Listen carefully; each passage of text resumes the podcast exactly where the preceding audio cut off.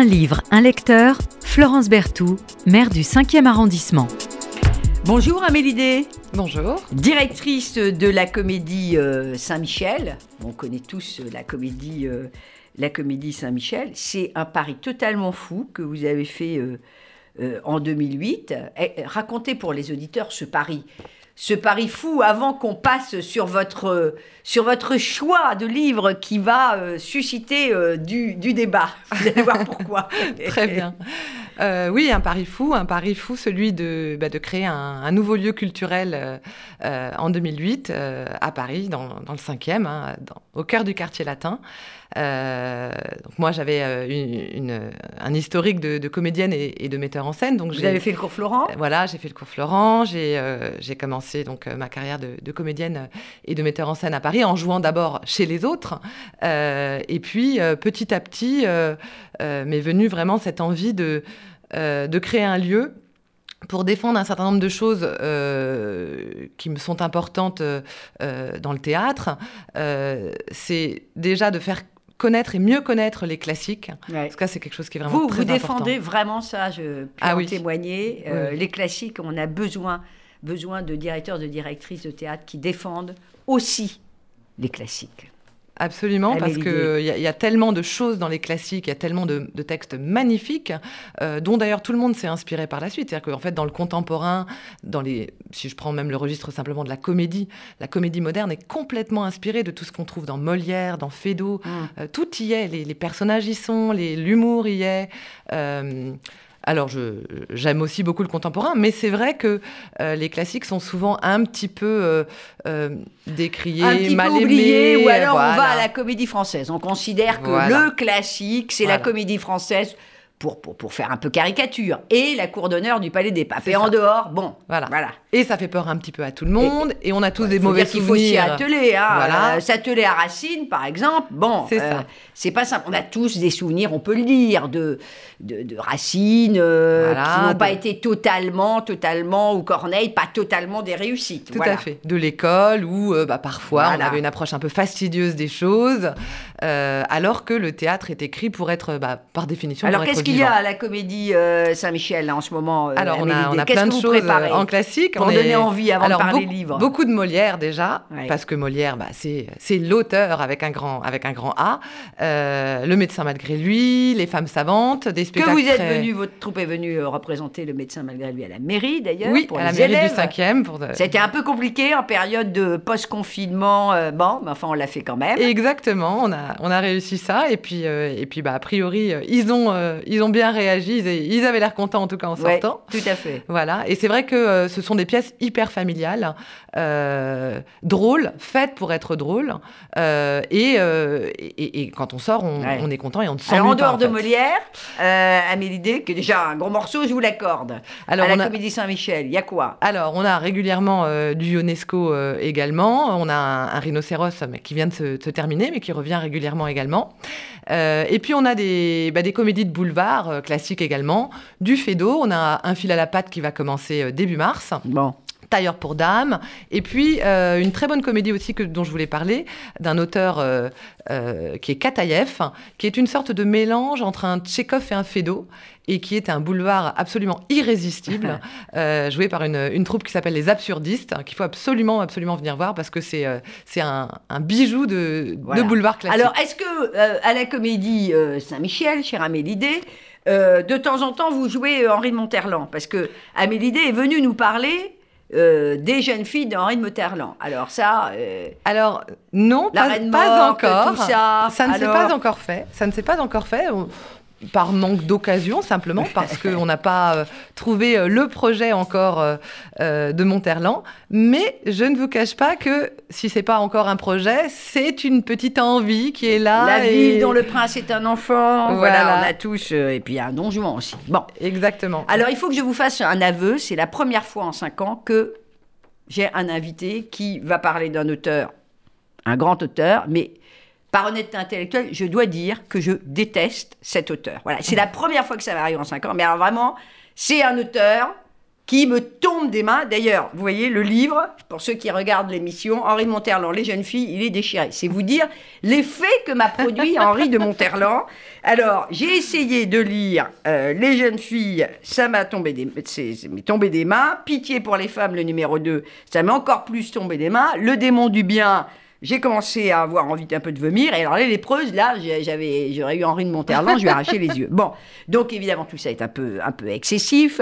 Euh, et je suis sûre que vous aurez envie, euh, après cette entrée en matière, de lire ou de relire Henri de Monterland, évidemment.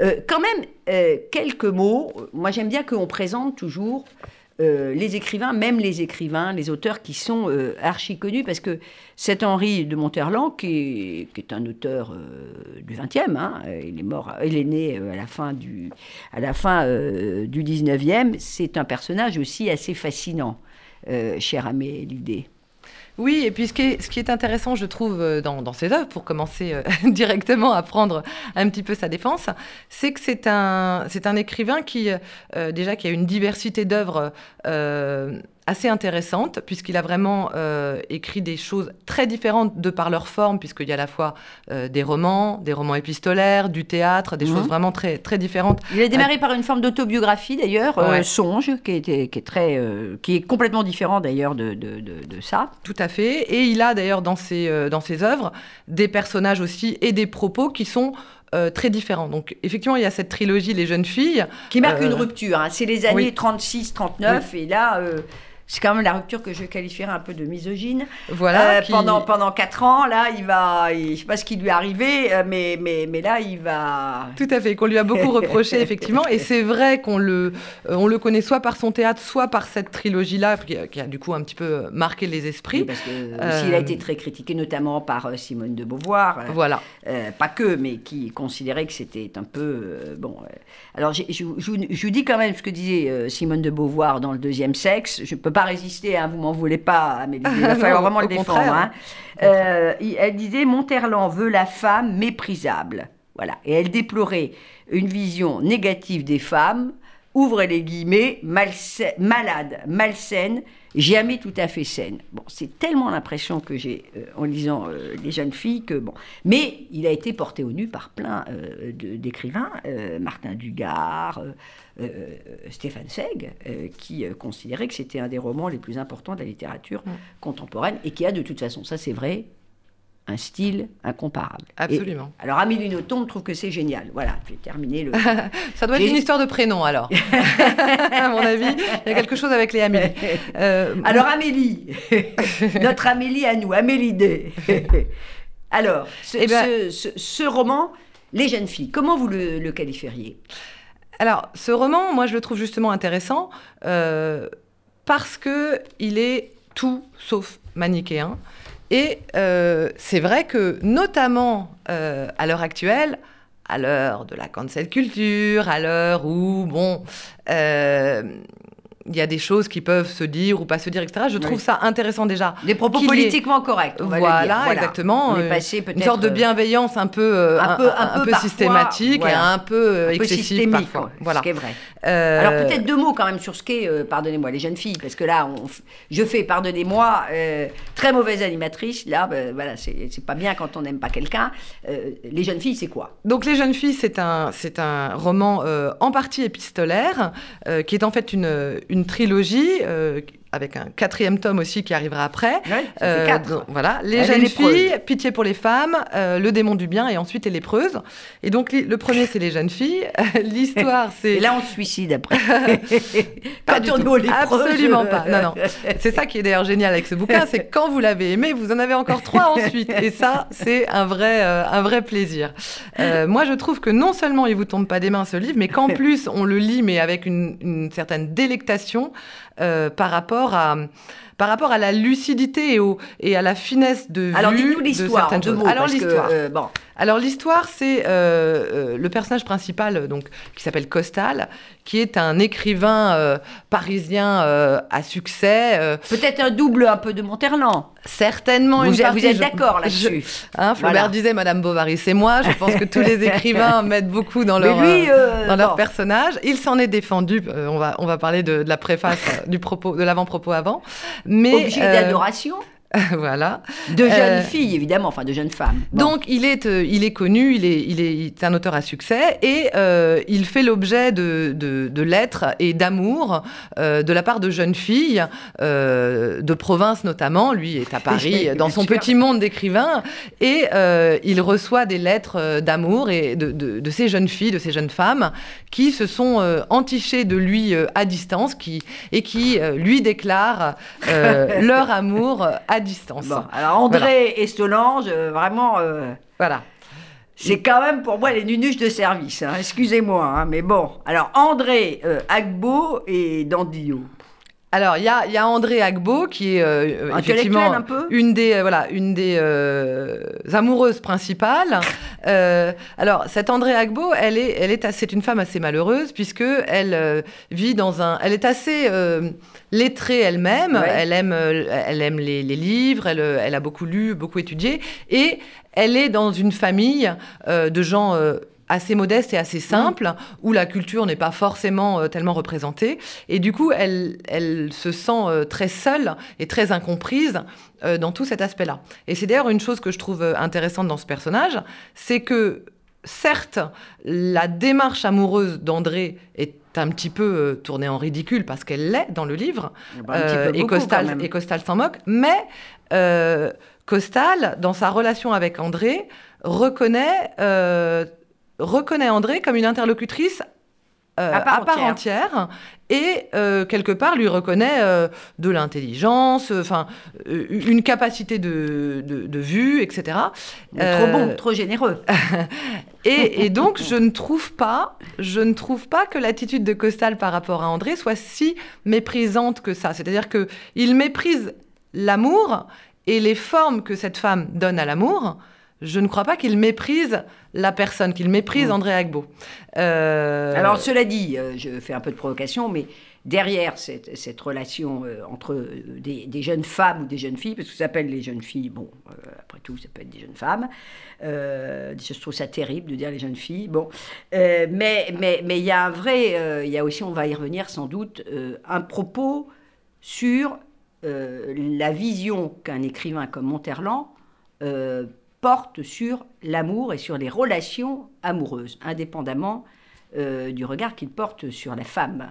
Exactement. Et c'est d'ailleurs, euh, c'est d'ailleurs moi ce que vraiment j'ai retenu de ce livre, et c'est ce qui m'a plu vraiment dans ce livre, c'est la manière dont euh, le mécanisme de l'amour à sens unique est décrit. Et je trouve que ce mécanisme est incroyablement bien décrit dans ce livre, euh, Mm. qu'on s'y reconnaît totalement, puisque je crois que chaque individu qui a pu un jour expérimenter l'amour à sens unique, et je pense que tout le monde a, a vécu ça une fois dans sa vie, d'une manière ou d'une autre, se retrouve dans les traits de cet André Agbo. Voilà. Mais je sais pas si ça fait du bien. hein, de... Ah oui, mais parfois, parfois, voilà. Mais ce- c'est vrai, bien sûr. bien Voilà, sûr. on s'y retrouve un petit Alors peu. il y a André, mais il y a aussi Solange. Alors, Enfin, il n'y en a ce- pas une pour rattraper il y a l'autre, Solange, euh, il y a également Amélie, quand Thérèse. Pandevin qui est une, une, euh, une mystique euh, férue de Dieu Oui, alors et qui mélange un peu Dieu et l'amour. Alors c'est, c'est, encore avec autre chose. Costal, évidemment, ça fait Voilà. une drôle de bouillabaisse. bon. Exactement. Mais euh, Alors Solange, elle, c'est, c'est, c'est- c'est- elle est plus moderne, elle est moins profonde, sans doute, hein, que, Oui. que André, et elle songe même à l'épouser. On Oui. va, on va, hein, oui, et, et, euh, le coup et en du même- mariage, il va, il, il va avoir, euh, on, va y revenir dans le démon du bien. Bon, Et en même temps, on se rend bien compte aussi que euh, la relation avec Solange est très différente, ouais. puisque il va se laisser prendre aussi d'une certaine manière dans cette, dans cette relation, alors que vis-à-vis d'André, on était dans une relation de, plus de groupie. peut-être, oui. Voilà, c'est ça. Oui. Là, il y a une relation de couple qui se fait avec Solange, euh, pas forcément très équilibrée. Non, ça, c'est clair. Toutes les relations de couple ne sont pas toujours équilibrées, ça se saurait.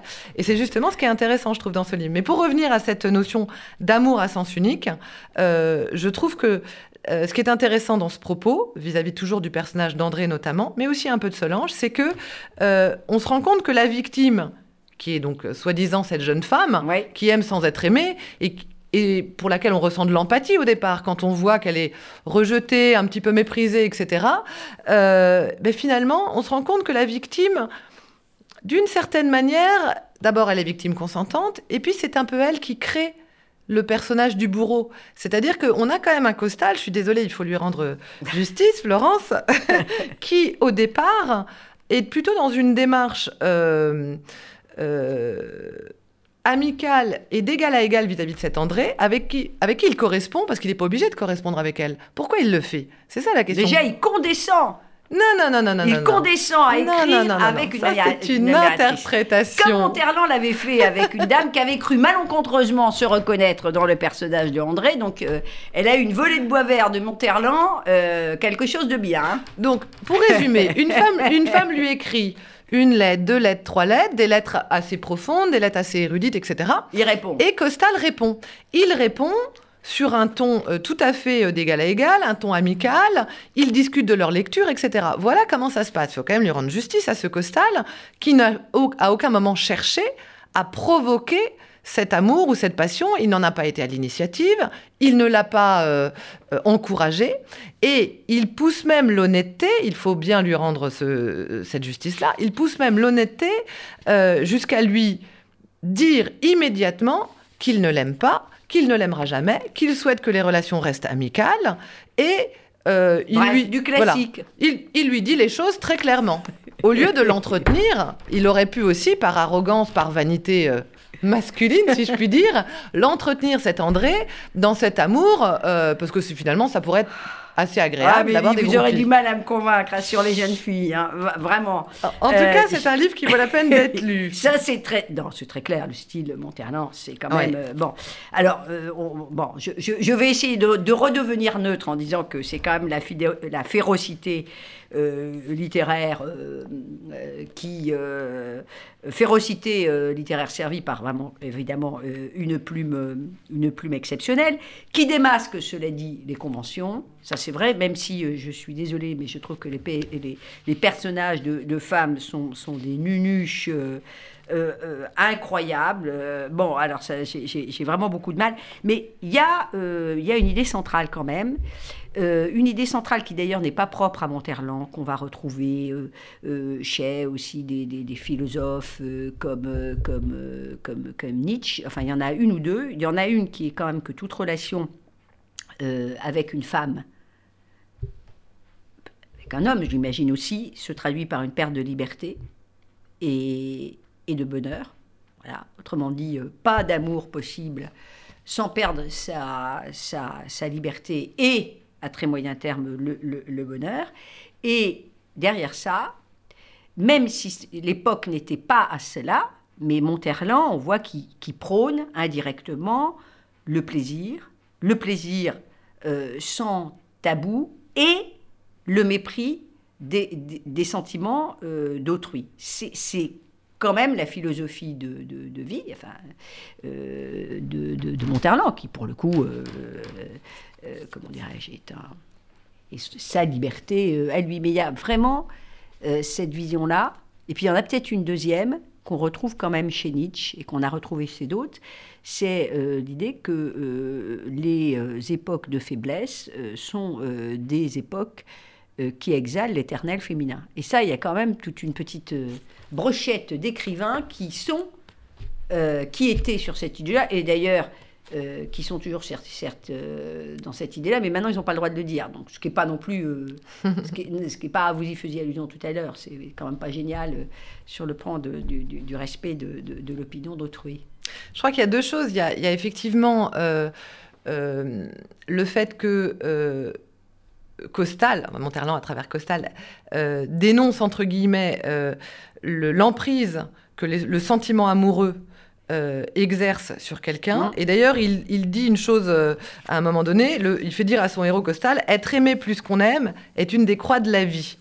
Parce que cela vous contraint soit à feindre en retour un sentiment qu'on n'éprouve pas, soit à faire souffrir par sa froideur et ses rebuts. Et c'est vrai que c'est quand même très bien résumé.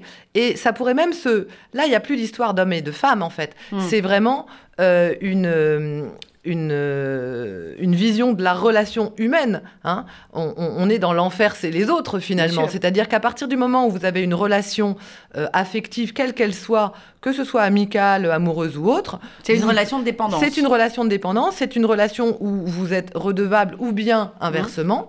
Euh, voilà, l'interrelation, par définition, crée, crée, des obligations, des obligations morales. Euh, alors effectivement, si on reste tout seul euh, dans son tonneau, on peut se, mm. se, libérer de tout ça, de, des passions et des affects. mais on a l'impression que Monterland aussi euh, a envie quelque part d'être un peu tout seul dans son. Dans oui, d'une certaine manière. Et, il est, que le statut de l'écrivain lui permet de ça, d'une certaine manière. Oui, mais il est constamment tiraillé en fait, euh, mm. parce que finalement son, son personnage, Costal, euh, pourrait justement se contenter de, de mépriser toutes ces femmes, etc. Mais en réalité non, puisqu'il se laisse prendre à certaines mm. relations.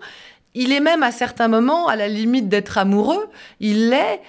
Il il l'est plus, il l'est à nouveau. En fait, il, est dans. n'est pas, Costal en tout cas n'est pas un donjon. Costal. Non, il faut pas, du faire de contresens. C'est pas du Exactement. tout. Euh, c'est pas du tout un donjon. Il est beaucoup plus profond que ça justement, et c'est ce que je trouve intéressant parce qu'on n'est pas du tout dans le manichéisme. On n'est pas dans le méchant homme qui torture les femmes et euh, euh, les, stupides, parce que en l'occurrence, je reviens sur la, la notion de nunuche. André Agbo n'est absolument pas décrite comme une nunuche. Elle est, pour moi, décrite comme une femme, encore une fois, lettrée, érudite. Euh, il y a beaucoup de lettres, puisque c'est un roman. Hein, il y a des fois. Mais parce que justement, ce que dit Monterland, c'est qu'elle elle se laisse aveugler par le sentiment amoureux. Et c'est ce que, quelque part, je pense, dénonce Monterland, à savoir les affects, l'amour peut vous faire aller dans des extrémités ah bah, qui finalement peuvent vous rendre un peu minuche. Petit morceau choisi, euh, Amélie, directrice de la Comédie Saint-Michel. Petit morceau euh, choisi de André, André qui fait un post-scriptum à une, une, lettre qu'elle envoie euh, à Costal. Je me fais faire une robe vieux rouge, toute veloutée, toute légère pour cet hiver, Anne Sowat, comme on dirait aujourd'hui, et je me suis acheté un manteau gris, délicat, chic, oh chic, dont on dirait qu'il sort de chez un grand couturier. C'est d'ailleurs une copie. J'achèterai aussi une étroite toque de plumes grises euh, parce que c'est si doux au visage. Vous voyez combien, malgré vous, j'ai l'esprit libre. On imagine Costals euh, recevant euh, la missive. C'est être élégante, jolie peut-être, et tout cela pourquoi? Pour qui? Pour les saints léonardins. Bonsoir monsieur. et oui, mais en même temps, qui n'a pas qui n'a pas été. on a tous été le ou la nunuche de quelqu'un, en fait. Ou le nunuche. Et oui, absolument, parce que finalement, tout ça peut tout à fait se transposer. À l'époque, on était dans des relations homme-femme, mais il faut remettre ça dans le contexte euh, de, cette époque-là. Mais en réalité, tout ça est complètement transposable. ça, c'est clair. Euh, c'est totalement, pas, c'est totalement transposable. Voilà, c'est l'amour homme ou femme, c'est pas la question. C'est totalement, euh, c'est totalement transposable. Euh, Monterland apparaît aussi comme, comme une sorte de médecin des sentiments. Enfin, il a vraiment, euh, il autopsie euh, ces relations euh, là. Il y a d'ailleurs un, un, vocabulaire pathologique, enfin, médical, je dirais, qui, qui, est, qui est, souvent présent. Hein. D'ailleurs, les lettres sont soumises à quarantaine. Pour éviter la contagion. Vous imaginez, les lettres sont soumises à quarantaine. C'est ça. Bon, d'accord. il observe, Costal, il diagnostique comme un médecin, hein, en regardant les, les, les, demoiselles, là, enfin, qui sont des vieilles filles, il faut quand même le dire. On dirait aujourd'hui que ce sont des vieilles filles, d'où le titre les, les, jeunes filles. Et puis, euh, bon, c'est tellement vrai qu'elles finissent par devenir des lépreuses dans le quatrième tome. Je trouve d'ailleurs qu'il euh, il est, il est, il y a énormément d'humour euh, dans d'humour cynique, certes, mais d'humour quand même, dans la manière dont les choses sont décrites. Il y a de la dérision et il y a de l'autodérision aussi, puisqu'il se moque aussi de, lui-même. Costal se moque aussi de, de, certaines de ses réactions quand, euh, à un moment donné, il a euh, tel ou tel réflexe, euh, une sorte de faiblesse de vouloir donner un coup de main et puis il se retrouve coincé. Enfin, voilà. Il, bon, c'est pas manichéen. Vous, vous allez forcément lire ou relire euh, Monterland après ce débat entre Amélie D et votre, et votre serviteur, en tout cas une plume acérée, et, et en dépit des apparences, euh, une modernité, une actualité du propos, à condition qu'on prenne euh, du, du recul. ce qui n'empêche pas, même en prenant du recul, de pouvoir ne pas y trouver son compte. Mais il y a, y a la, la plume de Monterland, qui est quand même une plume euh, magistrale, une, capacité d'observation, d'analyse qui est incroyable. Ça n'est pas pour rien, cher Amolidé, qu'il entre à l'Académie française en 1960 sans avoir euh, jamais fait quoi que ce soit pour, euh, pour, pour y rentrer. Bon, puis c'est pas, c'est pas que ces quatre romans, écrits d'ailleurs sur, sur quatre ans, parce qu'il y en a plein, plein. Hein. je, je, je, il y a La relève du matin, Les Olympiques, qu'on peut relire, parce que Les Olympiques c'est aussi totalement euh, euh, d'actualité. Il y a les textes sous une occupation, euh, bah, etc. la rose de sable, les carnets de Monterland, qui mm. sont extrêmement passionnants, les carnets de Monterland. Merci infiniment, en tout cas, chère Amélidée, d'être venue nous parler. des jeunes filles de Monterland, le numéro un de quatre romans que j'ai un peu, un peu arraché, mais, mais, mais ça c'est parce que Monterland m'agace un peu. Vous l'avez compris. En tout cas, merci beaucoup de nous faire découvrir ou redécouvrir ce qui reste. Évidemment, un des très grands auteurs, euh, très grands auteurs euh, de notre littérature euh, française. Merci à vous.